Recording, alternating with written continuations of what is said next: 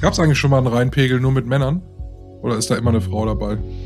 Hab ich auch schon überlegt. Weißt du, dass ich glaube, dass es der erste Reinpegel mit, nur mit zwei Männern ist und noch einem dritten zugeschalteten Mann? Eigentlich müsste man irgendwie so äh, mit Schnipsen irgendwie sowas, so, so, so, so ein Reinpegel-Bingo machen. Immer wenn Düsseldorf gesagt wird, muss man einen Jägermeister trinken. Weil das jetzt ein Männer-Podcast ist, oder was meinst du?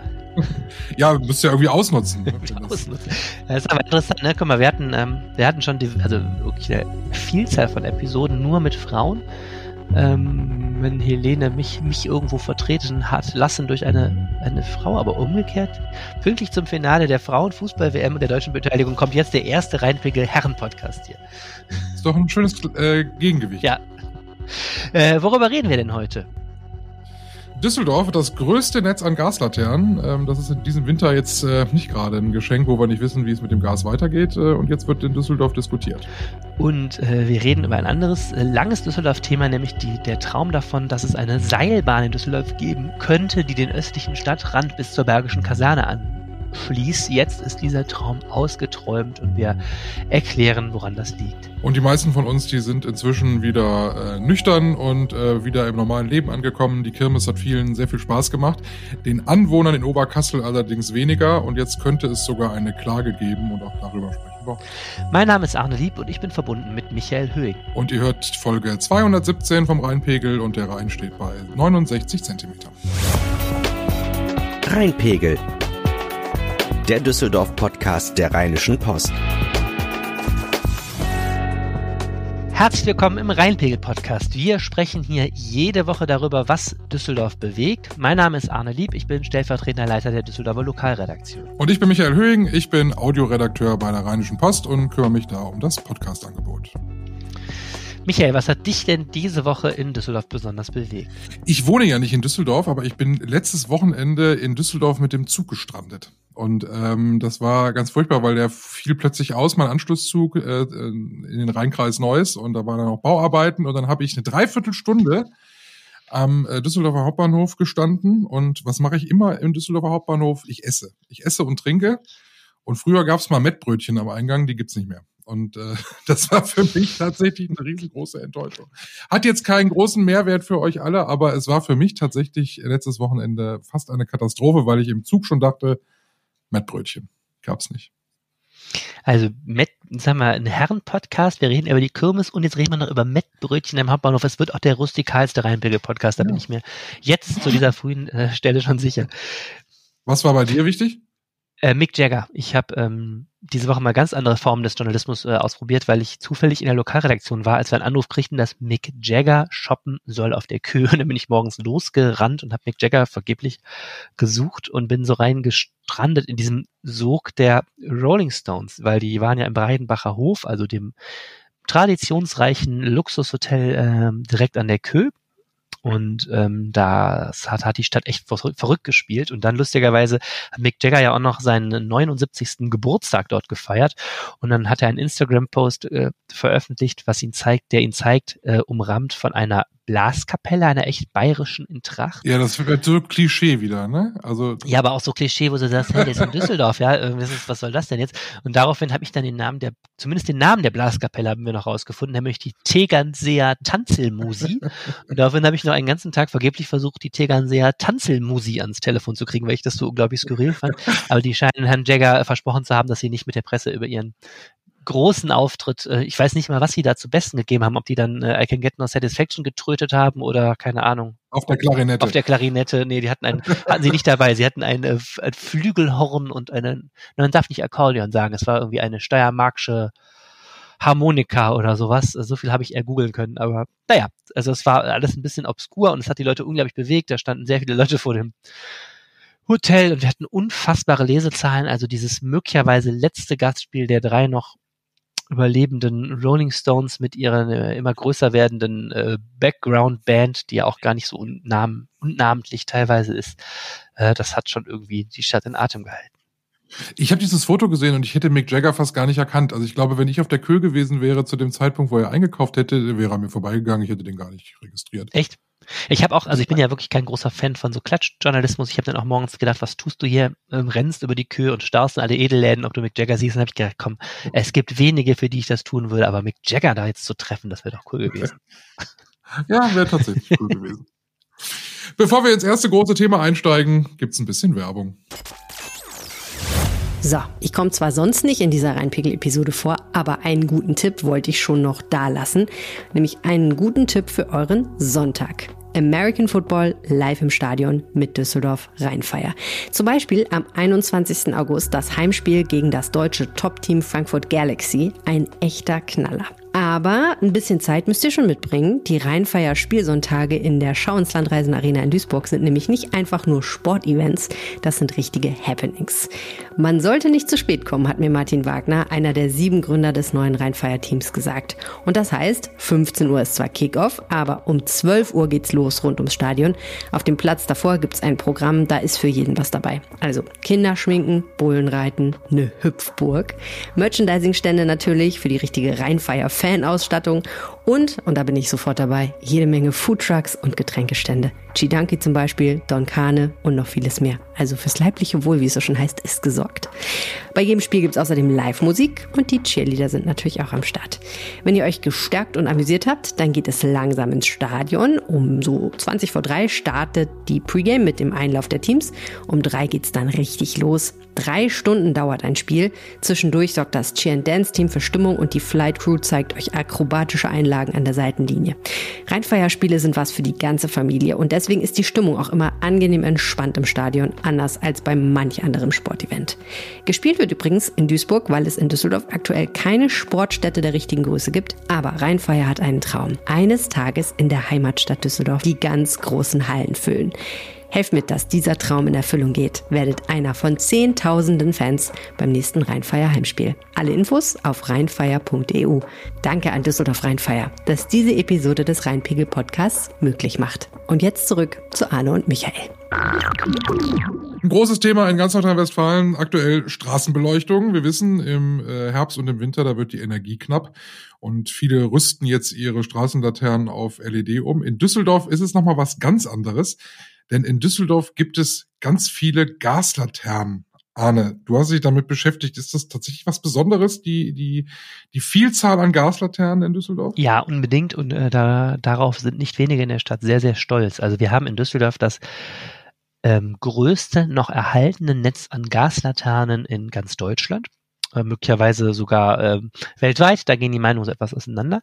Äh, 14.000 Gaslaternen sind das und das ist ungefähr ein Fünftel unserer Gesamtstraßenbeleuchtung. Also zieht sich quer durch die Stadt im Süden, im Norden, in historischen Vierteln wie Kaiserswerth ist viel Gasbeleuchtung, aber auch ähm, was die Leute teilweise gar nicht wahrnehmen, auch sehr viele sehr modern aussehende Leuchten an der Straße ähm, sind mit Gas betrieben. Und ähm, Warum? Ja, ja, das, also das war natürlich der Vorläufer. Die Gasbeleuchtung war die erste durchgehende ähm, Möglichkeit, Straßen zu beleuchten. Äh, das geht ja bis ins 19. Jahrhundert zurück. Ähm, ist eine ganz spezielle Technologie. Ne? Das wird zum Beispiel abends durch so ein diese Gaslaternen, echte Gaslaternen erkennt man daran, dass sie erstens unten ein Loch haben ähm, im, im Kopf und zweitens, ähm, dass den ganzen Tag ja dieser, dieser Zünder glimmt. Also auch wenn du tagsüber da vorbeigehst, siehst du, da leuchtet so ein kleiner Punkt.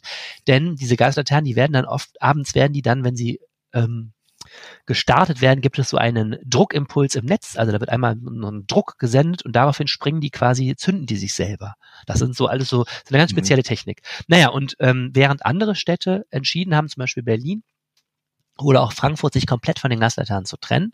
Kommen wir gleich zu, ähm, warum, weil sie einfach Schweine viel Energie äh, ver verbrauchen, hat sich Düsseldorf ähm, entschieden, einen Großteil seiner Gasbeleuchtung zu erhalten. Das ist eine lange, lange und kontroverse politische Debatte gewesen. Es gab mal ähm, die Tendenz vor ungefähr zehn Jahren oder vor acht Jahren sollte versucht werden, wirklich auch große Teile dieses Netzes ähm, ähm, durch LED oder durch, durch Elektroleuchten zu ersetzen. Dann gab es Bürgerproteste und so weiter. Und jetzt will man wirklich langfristig 10.000 Leuchten, stand jetzt, erhalten.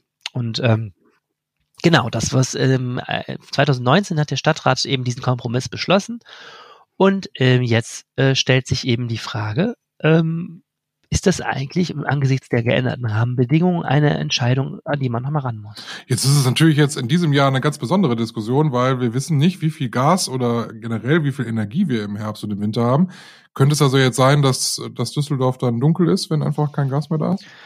Äh, also sein kann ja natürlich irgendwie alles momentan, je nach Szenarien. Grundsätzlich ist es so, es gibt eine Verkehrssicherungspflicht. Ähm, ähm, wer mal erlebt hat, wenn Gas, also wenn wer mal erlebt hat, wenn Straßenbeleuchtung komplett an der Straße ausfällt, weiß, das ist etwas, das wirklich dramatisch ist. Ähm, denn ähm, das führt natürlich zu einem, einem massiven Unsicherung, Unsicherheitsgefühl, das führt zu Gefahren im Straßenverkehr. Deswegen gibt es eine sogenannte Verkehrssicherungspflicht und die zwingt letztlich eine Kommune, da die Straßenbeleuchtung anzulassen. Also es gibt überhaupt nicht, glaube ich, rechtlich die Option, die Gaslaternen auszumachen, solange noch Gas da ist. Also sagen wir mal, wenn jetzt die Gasspeicher im Februar komplett leer wären, wäre, es wäre kein Gas mehr da, stellt sich die Frage ja nicht mehr, ob man Gas für Gas Straßenbeleuchtung verwendet, aber solange noch welches da ist, gehe ich nicht davon aus, dass da der Blackout droht. Ähm, soweit ich das jetzt weiß mit meinen Gesprächspartnern, ich glaube, dimmen oder sowas kann man die nicht so einfach. Also man kann jetzt nicht sagen, die Gasbeleuchtung, wir stellen die nur noch auf 70 Prozent oder sowas, sondern da gibt's glaube ich, nur an und aus. Das heißt, wir können davon ausgehen, zumindest diesen Winter wird diese Gasbeleuchtung weiter leuchten, so wie sie es tut. Ähm, und naja, ärgerlich viel Gas dabei verwenden. Das muss man natürlich schon, also jetzt im Zug auf die, die Energiekrise sagen. Ja, sprechen wir mal über nackte Zahlen. Was, was verbraucht so eine Gaslaterne? Wie teuer ist es? Also man muss wissen, diese Gaslaternen, das ist eine sehr alte Technologie und sie ist äh, sehr, sehr wenig energieeffizient. Das bestreitet auch niemand. Also eine moderne LED-Straßenleuchte mit Strombetrieben braucht ein Zwanzigstel bis zu einem Fünfzigstel der Menge an Energie im Vergleich zu einer Gaslaterne, also der Leistung. Das heißt, es ist, es ist natürlich eine, eine Technologie, die gewaltig viel Energie verschluckt. So, und das ähm, zeigt sich natürlich nicht zuletzt in den Kosten. Also ähm, Düsseldorf hat im Jahr 2021 für seine Gaslaternen an Energiekosten 3,7 Millionen Euro rausgepustet. Wenn man die mit Strom verwendet hätte, wäre dieselbe Zahl von Leuchten für 300.000 Euro zu betreiben gewesen. Also 3,7 Millionen gegen 300.000 und wir wissen alle, die Gaspreise dieses Jahr gehen durch die Decke. Ich habe jetzt wegen Sommerpause noch keine aktuellen Zahlen da aus der Verwaltung. Ähm, das Gas für die Gaslaternen kommt von den Stadtwerken, die heben ja gerade auch deutlich ihre Preise an. Ähm, das heißt also, die Kosten für die Gaslaternen in diesem Winter werden nochmal sprunghaft steigen. Also wenn wir jetzt beim es gibt ja angeblich Szenarien bis zu einer Vervierfachung oder Verdreifachung des Gaspreises, dann bist du bei 10 Millionen Euro. Also das sind jetzt alles nur Rechenspiele, aber wir werden da viele, viele Millionen Euro für dieses Gas, für die Gaslaternen in diesem Winter auf jeden Fall ausgeben. Ich habe es gerade dargestellt, eine Umrüstung jetzt bis zum Winter oder sowas ist nicht realistisch. Ne? Also rein rechnerisch und was, was so das Geld betrifft, eigentlich ja dann nicht tragbar eigentlich. Ne? Und das andere, was man wissen muss, ähm, damit diese Gaslaternen erhalten bleiben können, gibt es erstens eine, gerade eine technische Umrüstung, weil das Gasnetz ja technisch umgerüstet wird auf dieses sogenannte L-Gas. Ähm, außerdem sind diese Gaslaternen eben zum Großteil sehr, sehr alt. Es gibt deswegen ein großes Investitionsprogramm. Äh, Düsseldorf investiert gerade 83 Millionen Euro in den Erhalt, also die Sanierung seiner Gasleuchten. Ne? Das ist eben die Entscheidung jetzt nach diesem Kompromiss gewesen, weil man sich entschieden hat, sie langfristig zu erhalten. Hätte man da jetzt die Grundsatzentscheidung getroffen, sie auszutauschen, hätte man ja diese Sanierung sich sparen können und dann direkt in den Austausch gehen. Äh, aber da ist eben, wie gesagt, eine Grundsatzentscheidung schon gefallen, dass man gesagt hat, wir wollen an dem Gaslicht festhalten. Und politisch ist es eigentlich auch so, dass man, dass man da so bleiben will. Nein, also politisch ist das Thema ähm, immer sehr umstritten gewesen, muss man sagen. Also wie gesagt, die, die Politik war schon mal deutlich näher an einem Abschied von der, zumindest von großen Teilen der Gasbeleuchtung. Dann gab es diesen Kompromiss. Und jetzt mehren sich die Stimmen, ähm, die sagen, wir müssen das nochmal neu diskutieren. Ich habe zum Beispiel gesprochen mit dem klimapolitischen Sprecher der Grünen, Lukas Milcharek. Das ist ein äh, junger Mann, der über Fridays for Future den Weg in die Kommunalpolitik auch gefunden hat und ähm, kann man sich vorstellen, entsprechend sehr interessiert ist daran, dass Düsseldorf diese Klimaziele erreicht. Ähm, da spielt das natürlich auch eine große Rolle, weil die Der CO2-Ausstoß der Gasbeleuchtung enorm viel höher ist als mit modernen LED-Leuchten durch diesen hohen Verbrauch. Und der sagt, wir müssen an das Thema nochmal ran. Wir können nicht bei diesen geänderten Rahmenbedingungen, äh, Klimaschutzziele, denen sich Düsseldorf immer stärker verschrieben hat, plus ähm, hohe Energiepreise, können wir nicht einfach sagen, das Thema spielt für uns keine Rolle mehr. Also der fordert, dass zumindest neu diskutiert wird, ohne dass ähm, ohne dass er jetzt einen konkreten Plan hat, weil er auch weiß, es ist ein schwieriges Thema, aber ähm, er sagt, wir müssen da noch neu drüber reden. Ähm, und ähnliche Stimmen gibt es auch aus der CDU, die ist da gespalten in der Frage, muss man ehrlich sagen.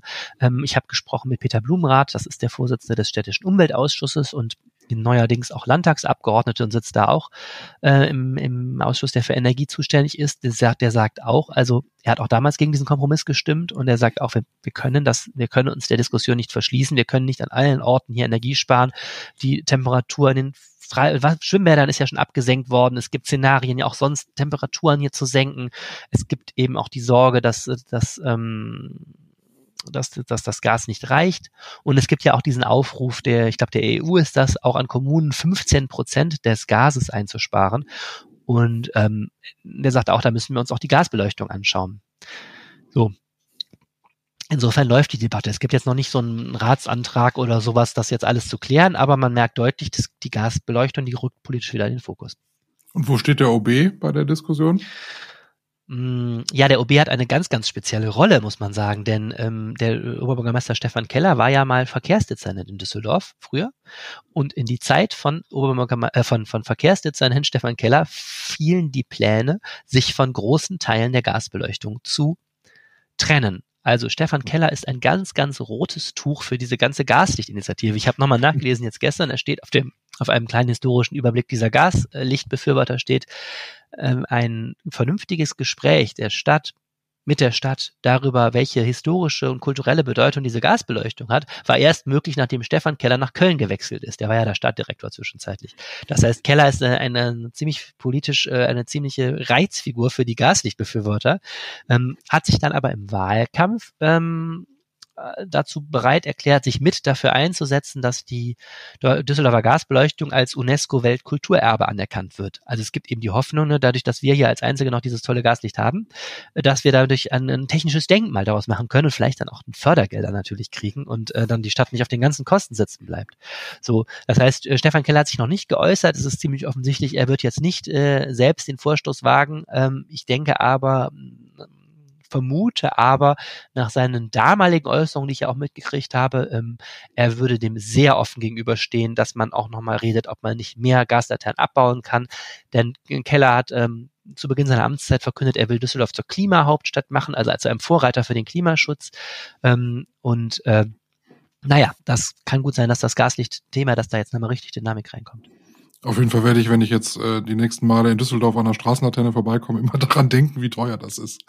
Ja, ja, ja, aber man, und man muss eben auch die Diskussion führen. Ähm, also ich, dadurch, dass ich seit Jahren über dieses Gaslichtthema schreibe ähm, und jetzt auch mich mehrfach habe irgendwie rumführen lassen von irgendwelchen Gaslichtbefürwortern und ungefähr weiß, wo die auch stehen. Ich, ich immer, wenn ich durch solche Straßen komme, gehe ich auch immer, denke ich auch immer, ist es jetzt hier schöner? Lohnt sich das wirklich? Würde ich das überhaupt merken bei so einem Umtausch? Und auch, mh, hm, ist das was, was wirklich so bedeutend ist, dass man es erhalten muss? Ich finde, das sind sehr, sehr interessante Fragen, die man sehr kontrovers diskutieren kann. Michael, du hast mit dem Kollegen Uwe Jens Runner über ein sehr, sehr interessantes Thema gesprochen, nämlich diese Seilbahnpläne. Es meandern ja seit Jahren irgendwelche Vorstellungen, dass man über den Grafenberger Wald oder den Gallberg hoch Richtung Bergische Kaserne so eine Seilbahn bauen könnte, äh, damit die Menschen dort endlich ohne Stau in die Stadt kommen. Ich fand das immer hoch faszinierend. Ähm, jetzt scheint es da eher schlecht auszusehen. Ja, vor allem es ist enttäuschend, wenn man denkt, es war eine Seilbahn im Gespräch und wer soll jetzt das Problem lösen? Ein Bus. Oh, wie langweilig, voll 20. Jahrhundert. Na gut, wir hören uns dein Gespräch mit äh, Uwe Jens Runer jetzt an. Dann erstmal hallo und herzlich willkommen. Ja, einen schönen guten Abend oder guten Tag vielmehr. Es hätte so schön sein können, eine Seilbahn in Düsseldorf. Kommt wohl nicht, oder? Also die Stadtspitze ist da sehr skeptisch und schlägt der Politik jetzt vor, darauf zu verzichten. Erstmal. Aus der Politik ähm, habe ich jetzt im Nachgang der Berichterstattung gehört, na ja, wir sollten sie noch nicht zu den Akten legen. Vielleicht ist es doch eine schöne Idee. Also wir werden jetzt nach dem, nach den Sommerferien noch äh, Debatten in den Ratsgremien bekommen zu diesem Thema Seilbahn. Also so ganz abgeschrieben ist sie dann doch noch nicht. Also man wird also vielleicht in ein paar Jahren doch nochmal drüber sprechen. Also kann man den Traum noch nicht ganz begraben. So ist es, so ist es. Die Rahmenbedingungen für so eine Seilbahn sind aber, was die Zahl der Nutzer angeht, nicht so super. Das muss man einfach sagen. Ähm, die Grundüberlegung äh, speist sich ja aus der Überzeugung, das Bergische Viertel da oben, die Bergische Kaserne wird zu einem Wohngebiet. Und weil wir heute schon so viel Stau haben auf der Hauptstraße, Bergische Landstraße, die dahin führt, brauchen wir einen besseren ÖPNV. Und das heißt, eine Verstärkung, ähm, da gibt's bis jetzt nur eine Buslinie, da soll am besten eine Straßenbahn hin oder eine Seilbahn. Und die Seilbahn äh, ist natürlich so ein bisschen sexy. Das fanden irgendwie alle ganz toll. So eine Strecke über vier Kilometer vom Staufenplatz hoch äh, zum Wildpark, von da zu der Kaserne und dann kam noch der Wunsch auf, mach doch noch so einen Linksknick nach Knitkul, dann haben wir die Siedlung auch noch angeschlossen. Aber ähm, diese Zahl der Nutzer ähm, rechtfertigt eigentlich nicht die Kosten. Das ist zumindest die Überzeugung jetzt der Stadtspitze, ähm, die nochmal neue Machbarkeitsstudien dafür hat erstellen lassen. Was hätte so eine Seilbahn gekostet? Äh, du hast ja auch eine Zahl. 64 Millionen Euro ist jetzt so die Kalkulation. Ja. Ähm, das muss man natürlich mit aller Vorsicht nehmen. Das heißt netto, also äh, ohne jetzt Steuern und so.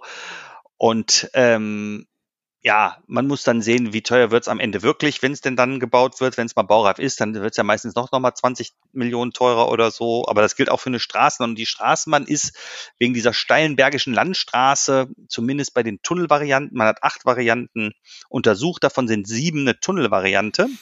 Und äh, die würde kosten zwischen 320 und 420 Millionen Euro, je nachdem, wie lange der Tunnel ausfällt. Das ist natürlich auch nochmal ein richtiger Schluck aus der Pulle. Und äh, beides, sagt man jetzt, ist eigentlich zu teuer für das, was man auf der anderen Seite an Effekt hat. Und äh, die, die, die, die Stadtspitze sagt also, lasst die Finger davon, wir können auch die Buslinie jetzt da ein bisschen verbessern. Genau, also wenn, wenn jetzt aus der Bergischen Kaserne ein Wohngebiet wird, dann brauchen wir ja irgendwas, ne? Weil die Bergische Landstraße ist voll. Es gibt mehr Leute, die dort leben, das heißt mehr, die morgens zur Arbeit fahren. Das heißt, gerade in den Stoßzeiten wird es dann da noch voller, als es ohnehin schon ist. Und jetzt kommt der Bus ins Spiel, der ohnehin schon fährt und der soll in Zukunft besser fahren können. Ja, genau, das ist das Problem. Der Bus steht natürlich immer mit allen anderen Autos da im Stau. Und äh, da lautet jetzt der Vorschlag, lasst uns die äh, Lichtzeichenanlage, also die Ampeln an der großen Kreuzung, wo diese Bergische Kaserne auch ist, doch so einstellen, dass der Bus mehr freie Fahrt vor sich hat. Also werden Autos zurückgehalten, wenn der Bus dann an der Haltestelle steht, kann der frei losfahren und äh, ja wieder den Berg runter Richtung Gerresheim. Und man will vielleicht auch Beschleunigungsspuren nochmal für den machen, dass er an anderen vorbei dann fahren kann. Äh, und und ich habe heute mit dem mit dem Vorsitzenden vom Ordnungs- und Verkehrsausschuss gesprochen, der sagt, das sollte man sowieso direkt machen, unabhängig davon, ob da eine Seilbahn oder so. Das sollte man sofort machen, ähm, damit damit der Bus einfach besser funktioniert. Und man muss auch über eine bessere Taktung dann später mal nachdenken, wenn da mehr Menschen vielleicht mitfahren.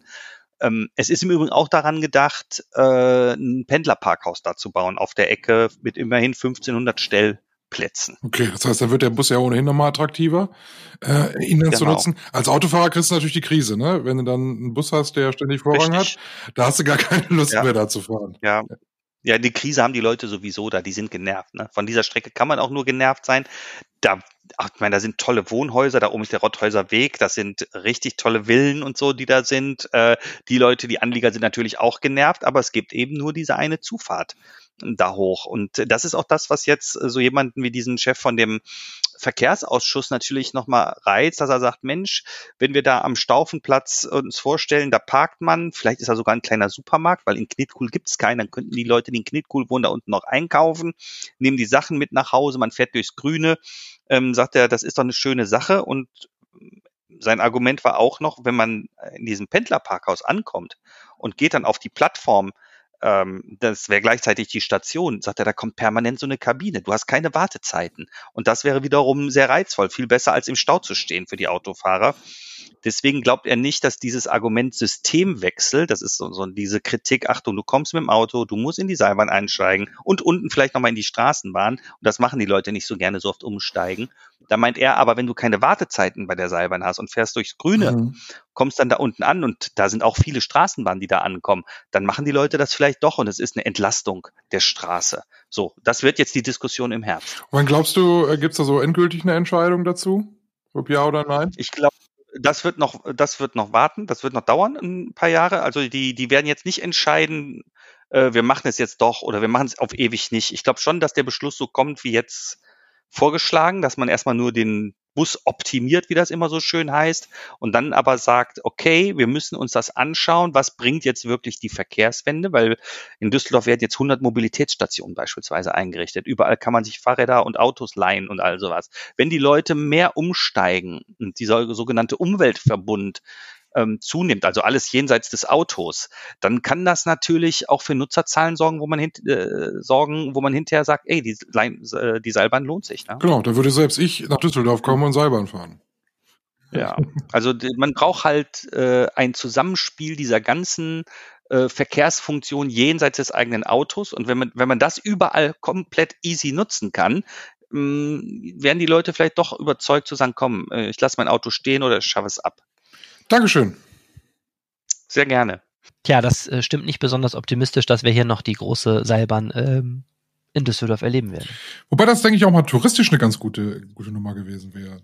Ähm, auch wenn man nicht aus Düsseldorf kommt, wäre man, glaube ich, gerne gekommen, um mal ein bisschen Seilbahn zu fahren. Wie viele Touristen hat Wuppertal mit der Schwebebahn oder in Köln gibt's auch eine Seilbahn, die wird immer sehr gerne genutzt. Und man hätte sie zum Beispiel äh, auch mal besuchen können, wenn man vielleicht ohnehin zur Rheinkirmes gefahren wäre. Das ist ja unser nächstes Thema. Wobei äh, der Brückenschlag, eine Seilbahn von ähm, Hubbelrad bis äh, zum Kirmes, zu den Kirmeswiesen der Oberkassel zu bauen, den hat, glaube ich, noch keiner. Nee, gebaut. das ist auch zu weit, ne? Aber man hätte das ja mal schön als Tagesausflug kombinieren können. Vielleicht könnten wir die auch mit Gas äh, beleuchten, die äh, Seilbahn dann. Ja, die Kirmes. Äh, die Kirmes, äh, immer wieder ein äh, schönes Thema. Schön, dass sie wieder da war. Ähm, Warst du viel auf der Kirmes? Und, äh, nee, dieses Jahr war ich nicht viel auf der Kirmes. Ich war ja jahrelang. Ähm, ja im Urlaub. Ich war im Urlaub dieses Jahr, ja, ja. Ich war jahrelang ja Kirmesbeauftragter, kenne die Kirmes also äh, noch aus früheren Zeiten so äh, war wie meine Westentasche sozusagen. Aber dieses Jahr ähm, fiel das leider voll in meinen Urlaub, deswegen habe ich es nur aus der Ferne äh, traurig äh, beobachtet. Ja, ich war da einen Tag, äh, habe äh, ein bisschen Kirmes-Feeling genossen, tatsächlich das erste Mal seit drei Jahren, das hat äh, gut getan. Ähm, früher war ich ein Riesenfan von so Losbuden und so, da bin ich diesmal so direkt dran vorbeigegangen. Äh, es war richtig voll, also es war richtig was los äh, und, und richtig Partystimmung. Ähm, also mir als Besucher hat es Spaß gemacht. Ja, schön. Ja, den Anwohnern in Oberkassel äh, haben wir die Woche berichtet, hat äh, weniger Spaß gemacht. Auch das gehört zu den Traditionsthemen der Kürbis, muss man sagen. Ähm, Oberkassel wird einmal im Jahr überfallen von Millionen von Kürbisbesuchern und ähm, es ist zehn Tage Dauerlärm, Dauer äh.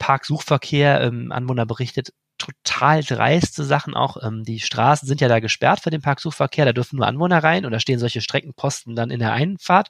die Leute schreiben sich wohl teilweise Namen von Anwohnern aus dem Telefonbuch ab oder vom, vom, äh, vom Klingelschild und sagen dann, ich möchte Familie Meier besuchen, da wird nachgeschlagen, ja, die wohnt da wirklich. dann dürfen die Leute rein und parken da einfach. Also so mit solchen Phänomenen müssen die Leute sich da rumschlagen, bis hin zu offensichtlich sehr besoffenen, sehr unangenehmen Menschen, ähm, so wird berichtet, die da auch reinkommen. Und mir hat eine äh, Frau geschrieben, die wohnt in, in der Karlstadt, also auf der anderen Rheinseite, die sagt, sie hört trotzdem noch zu Hause jede Ansage vom Hangover Tower, also diesem 80-Meter-Turm, jedes Mal wieder und noch eine Runde und so kann sie mitsprechen in Endlosschleife zehn Tage lang. Also das ist schon ähm, ja, es ist schon nicht das leiseste aller Volksfeste unbedingt. Ne? Wir lachen da ja jetzt so drüber. Ich glaube, wenn man da direkt wohnt, ist das tatsächlich so ein bisschen Belastung. Man muss ja auch dazu sagen, es ist ja nicht nur eine Woche Kirmes, es ist ja auch äh, ein bis zwei Wochen vorher Aufbau und ein bis zwei Wochen danach nochmal Abbau.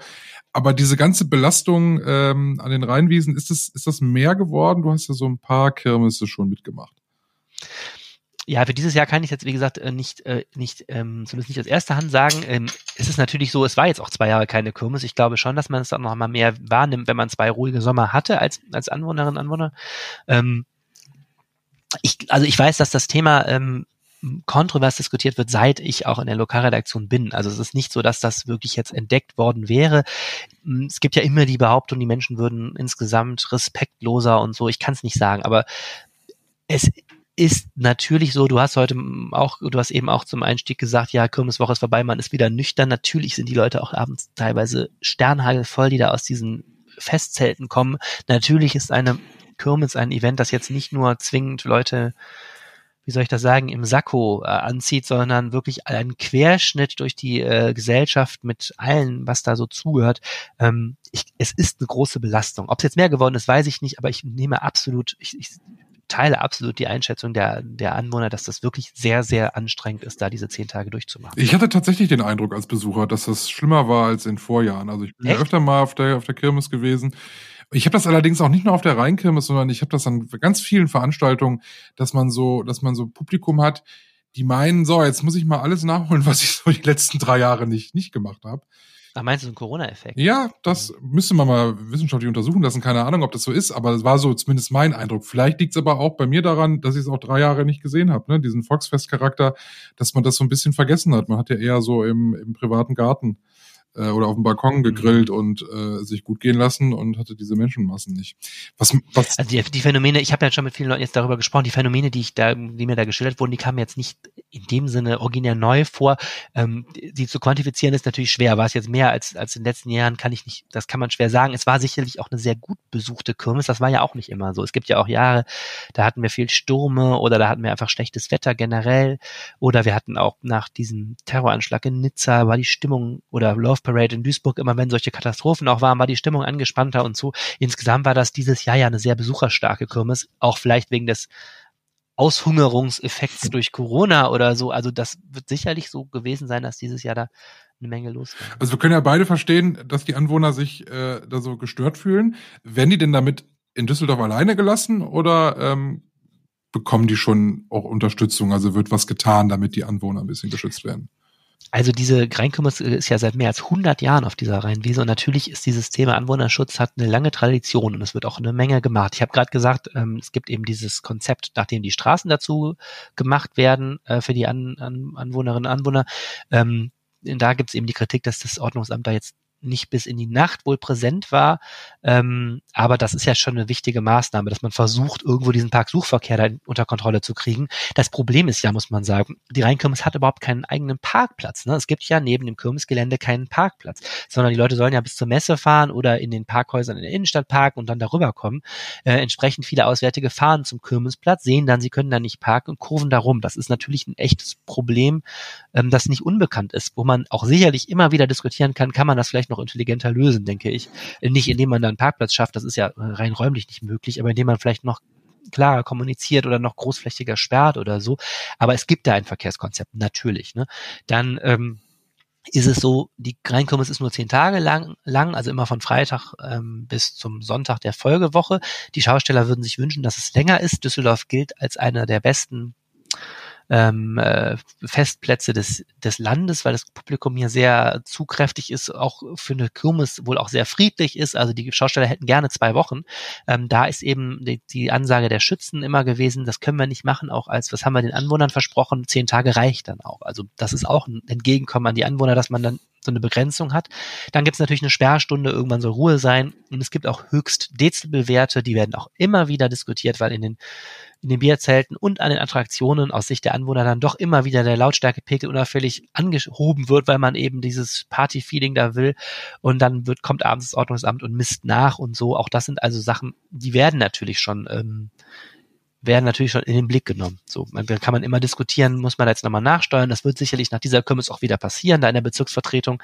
Ähm, aber es ist, äh, dieser Anwohnerschutz äh, ist natürlich zumindest jetzt nichts, was jetzt total äh, neu ist. Aber trotzdem gibt's jetzt äh, einen Anwohner vor allem, äh, der sich ja auch ähm, mit der Lokalredaktion der Rheinischen Post in Düsseldorf unterhalten hat, der halt sagt, also das war so schlimm, ich prüfe jetzt sogar rechtliche Schritte und will klagen. Genau, also es handelt sich in dem Fall um Tim Moll, den kennt man, weil der Chef ist von dem Autohaus Moll, äh, was ja nicht ganz klein ist. Und ähm, ich der hat jetzt gesagt, naja, also es ist nicht mehr hinnehmbar und er argumentiert sehr stark auch mit der mit der ähm, Belegung der Rheinwiesen auch immer mal wieder ein Thema gewesen. Die Rheinwiesen sind natürlich auch ein Naturgebiet und ein Naherholungsgebiet. Und er sagt, zwei Monate lang sind diese Rheinwiesen lahmgelegt. Der Kümmesaufbau beginnt ja schon sehr früh und dauert auch sehr lange. Wenn man jetzt da vorbeifährt, sieht man, die Kümmes steht ja so halb noch. Ähm, und er argumentiert damit, dass das nicht hinnehmbar ist, plus halt diese ganzen Lärm, Lautstärke Sachen. Und er droht eben mit einer Klage vor dem Verwaltungsgericht. Ich habe nicht so richtig verstanden, was da juristisch der Vorwurf sein soll. Ähm, er will, glaube ich, über diesen Hebel versuchen, ähm, dass, dass die Rheinwiesen da blockiert sind, äh, dass das nicht hinnehmbar sei und sagt eben, er will eine, will eine Verlegung der Kirmes erzwingen. Ja, und äh, ich, du hast einen Kommentar geschrieben, sein Vorschlag war die Messe und du hast gesagt, äh, das geht gar nicht. Nee, man muss, man muss sich eben sehen, ähm, diese Verlegung zur Messe ist was, was würde nicht funktionieren, meines Erachtens. Es gab ja schon eine Messe-Kirmes, nämlich 2020 gab es ja den Versuch, ähm, nach, der ersten, nach dem ersten Corona-Lockdown so eine Kirmes unter Corona-Schutzbedingungen zu machen, äh, in so einem Innenhof da Messegelände. Ich war damals auch da und klar, es war auch Corona, Leute hatten sowieso jetzt nicht wahnsinnig Bock auf äh, Großveranstaltungen, ähm, aber es ist da hinten auch wirklich äh, nichts gegen die Messe, aber äh, als Messe funktioniert die auch gut, aber als, als Kirmesgelände ist das totaler Schrott. Diese Kirmes war versteckt zwischen hohen Gebäuden, du hattest nicht diesen Charme, dass du sie weit von weit hin sahst, du hattest eine super weite Anreise, du hattest nicht diesen, dieses rein Panorama. Also wenn wir uns rühmen, dass die Rheinkirmes eines der größten deutschen Volksfeste ist und eines der schönsten deutschen Volksfeste. Das funktioniert da einfach nicht. Und ich glaube, auch die Leute würden es nicht annehmen. Das wäre meines Erachtens der Tod auf Raten für die Rheinkirmes. Die funktioniert nur da, wo sie eben ist, als sogenannte Rheinkirmes. Ähm, das, da bin ich fest von überzeugt. So, und ähm, deswegen glaube ich, diese, diese Verlegungsdebatte ist, ist Quatsch wenn man eine Zukunft der Kirmes will, dann müsste man sagen, dann lässt man es halt. Ne? Deswegen, ich glaube, das ist so ein, die falsche Diskussion. Ich habe im Kommentar eben auch geschrieben, hm, ich erlebe das bei sehr, sehr vielen Themen hier, diese Interessenskonflikte. Ne? Ich habe damals ganz lang, ganz, ganz eng begleitet, diese Diskussion hier mit dem TV Grafenberg. Was der TV Grafenberg? Naja, Grafenberg jedenfalls hinten, da gab es ähm, das Problem, dass Anwohner immer bei bei Sportveranstaltungen die Polizei gerufen haben. Und das stellte sich heraus, die Rechtslage ist sehr schwer auch für Sportvereine. Wenn, wenn, wenn da Lärm ist bei einer sehr innerstädtisch gelegenen Anlage, dann haben Anwohner auch da Rechte, dass da der Sportbetrieb eingeschränkt wird. Ich erinnere mal an die ganzen Kneipen, die keine Live-Musik mehr spielen können hier. Wir haben natürlich auch in der Altstadt diese Lärmdiskussion, gerade mit dem Stadtstrand zum Beispiel. Es ist so, dass wir ganz oft diese Interessenskonflikte zwischen Lärm und Veranstaltungen haben. Und ähm, ich finde auch, es gibt Grenzen des Hinnehmbaren. Die sind sehr schwer zu definieren, äh, weil sie immer sehr individuell sind. Aber man muss auch sehen, wir müssen in einer Großstadt auch dahin kommen, bestimmte Belastungen müssen Anwohnern zugemutet werden können. Gilt auch für Verkehrswege, ja, Bahnstrecken, Straßenwege und so. wenn wir da den Lärmschutz so absolut sehen, ähm, dann ist es nicht mehr möglich, viele Dinge nicht mehr möglich in einer Stadt zu machen, die meines Erachtens auch ihren Raum haben müssen. Und dazu gehören eben auch Volksfeste. Ähm, insofern es ist es eine schwere Diskussion. Ich bin auch dafür, jetzt nach den Erfahrungen von diesem Jahr mit den nochmal in den Dialog zu treten und zu sagen, was kann man da noch mehr machen vielleicht. Vielleicht muss man den Kirmesbetrieb da auch an der einen oder anderen Stelle nochmal einschränken oder anders organisieren. Aber ich glaube, wir müssen schon auch akzeptieren, ähm, zehn Tage lauter Lärm ist etwas, das müssen vielleicht dann Leute auch mal an einer Stelle da hinnehmen. Ich finde, wir sind aber auch alle sensibler geworden, was so, was so, was ja, so Lärm unbedingt. betrifft, ne? Also ich traue mich ja um 10 Uhr gar nicht mehr irgendwie mit Freunden noch auf der Terrasse zu sitzen, weil man immer denkt, äh, es gibt ja auch, also ich sage das immer so ver ver verflingern, es gibt ja auch kaum noch Kneipen, die nachts überhaupt äh, Betrieb haben. Ich meine, das war vor 20 Jahren anders, dass da mehr Nachtleben irgendwie war. Und ähm, das ist eine super schwere Diskussion, weil wie gesagt, ich finde, man sollte auch akzeptieren, dass Lärm etwas ist, das krank macht und, und so. Aber man muss eben da auch gucken, wo, ja, wo sind da, wo, wo müssen Leute auch mal etwas hinnehmen, wo muss man das auch durchkämpfen? Das ist übrigens auch genauso bei sozialen Einrichtungen. Ich, wenn ich habe damals auch in der Bezirksvertretung in Flinger mitgekriegt, die Diskussion um die Methadonausgabe. Ne, also sowas wie kann kann man wirklich Unterkünfte, kann man wirklich äh, Einrichtungen für Drogenabhängige nur noch am Hauptbahnhof durchsetzen oder ist es auch möglich, sowas wieder irgendwo in Flingern zu machen oder sowas?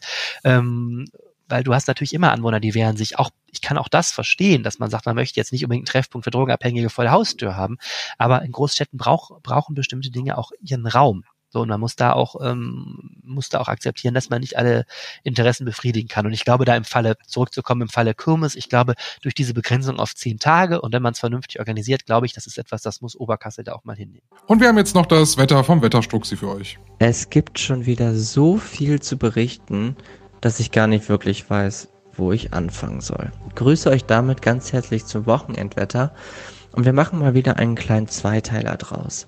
Wir beginnen mit dem Wetter für das Wochenende und blicken dann mal auf das, was da so vielleicht in den Wetterkarten noch so verborgen liegt. Also erstmal die kommenden Tage. Der Samstag bringt uns einen sehr freundlichen Start in den Tag. Wir starten so bei etwa 18 Grad am Morgen und im Tagesverlauf gibt es dann immer mehr wolkige Phasen, die dann zum, Nach äh, zum Abend und zur Nacht hin dann relativ kompakt werden. Temperaturen steigen auf maximal 27, 28 Grad rum. Der Sonntag bringt uns viele Wolken. Es wird sich wohl darauf hinauslaufen, dass die erste Tageshälfte so geprägt ist von hohen, schleiernden Wolkenfeldern, die dann auch so mal ein bisschen durchmischt werden mit etwas kompakteren Wolkenfeldern.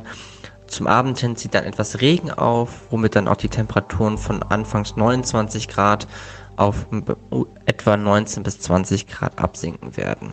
In der Nacht dann zum Montag wird es dann wohl in etwa so roundabout 5 Liter pro Quadratmeter geben. Dann blicken wir noch schnell auf die neue Woche, denn da wird es nochmal heiß werden, gerade zum Mittwoch hin. Sind dann so um die 34, 35 Grad im Gespräch. Es kann sein, dass der Donnerstag noch ein Stück heißer wird. Das möchte ich aber für den aktuellen Stand noch ein bisschen abwarten wollen. Jetzt haben wir aber noch eine weitere Sache, über die wir sprechen können. Und zwar habe ich mir mal die Großwetterlage für den 10. August herausgesucht. Der 10. August ist so ziemlich die Mitte der Hundstage. Und die Hundstage sind im Prinzip die heißesten Tage des Jahres, bei denen dann immer mal wieder Hitzephasen aufkommen. Und diese Phase geht so in etwa bis rund um Mitte August, so etwa den 15. August. Jetzt habe ich mir diese Wetterlage mal angeguckt. Und da haben wir zum Beispiel so ein Hoch rund um die britischen Inseln liegen und womit dann südlich eine sehr heiße Strömung in Richtung Norden gepumpt wird. Auch da haben wir dann wieder verbreitet 35 bis an die 40 Grad in Frankreich, sehr, sehr heiße Temperaturen in England und auch im Südwesten von Deutschland. Nun liegt dieses Hoch aber westlich von uns. Und somit kommen wir, weil sich die Luft um das Hochdruckgebiet im Uhrzeigersinn herumdreht, eher in die kühle Luftmasse, die von Norden heranströmt. Wenn das Hoch jetzt aber ein bisschen weiter nördlich liegen sollte, dann liegen wir automatisch auch in dieser heißen Luftmasse. Liegt es sogar ein bisschen weiter östlich, dann kriegen wir die volle Hitze ab. Liegt es ein bisschen weiter südlich, dann wird es bei uns eher relativ kühl werden. Mit anderen Worten, da ist noch gar nicht so richtig klar, wie es eigentlich werden würde rund um die Hundstage und wie warm oder beziehungsweise heiß es dann durchaus werden könnte. Aber wir wissen zumindest für den aktuellen Stand, dass sich ein Hoch in Richtung Großbritannien aufmacht und das nie so richtig gut ist hinsichtlich Niederschlag und Trockenheit. Deswegen, das müssen wir noch ein bisschen abwarten, werden dann aber in der kommenden Woche nochmal gemeinsam draufblicken. In diesem Sinne, euch ein schönes Wochenende und wir hören uns dann nächste Woche wieder zum Wochenendwetter. Also bis dann, ciao, ciao.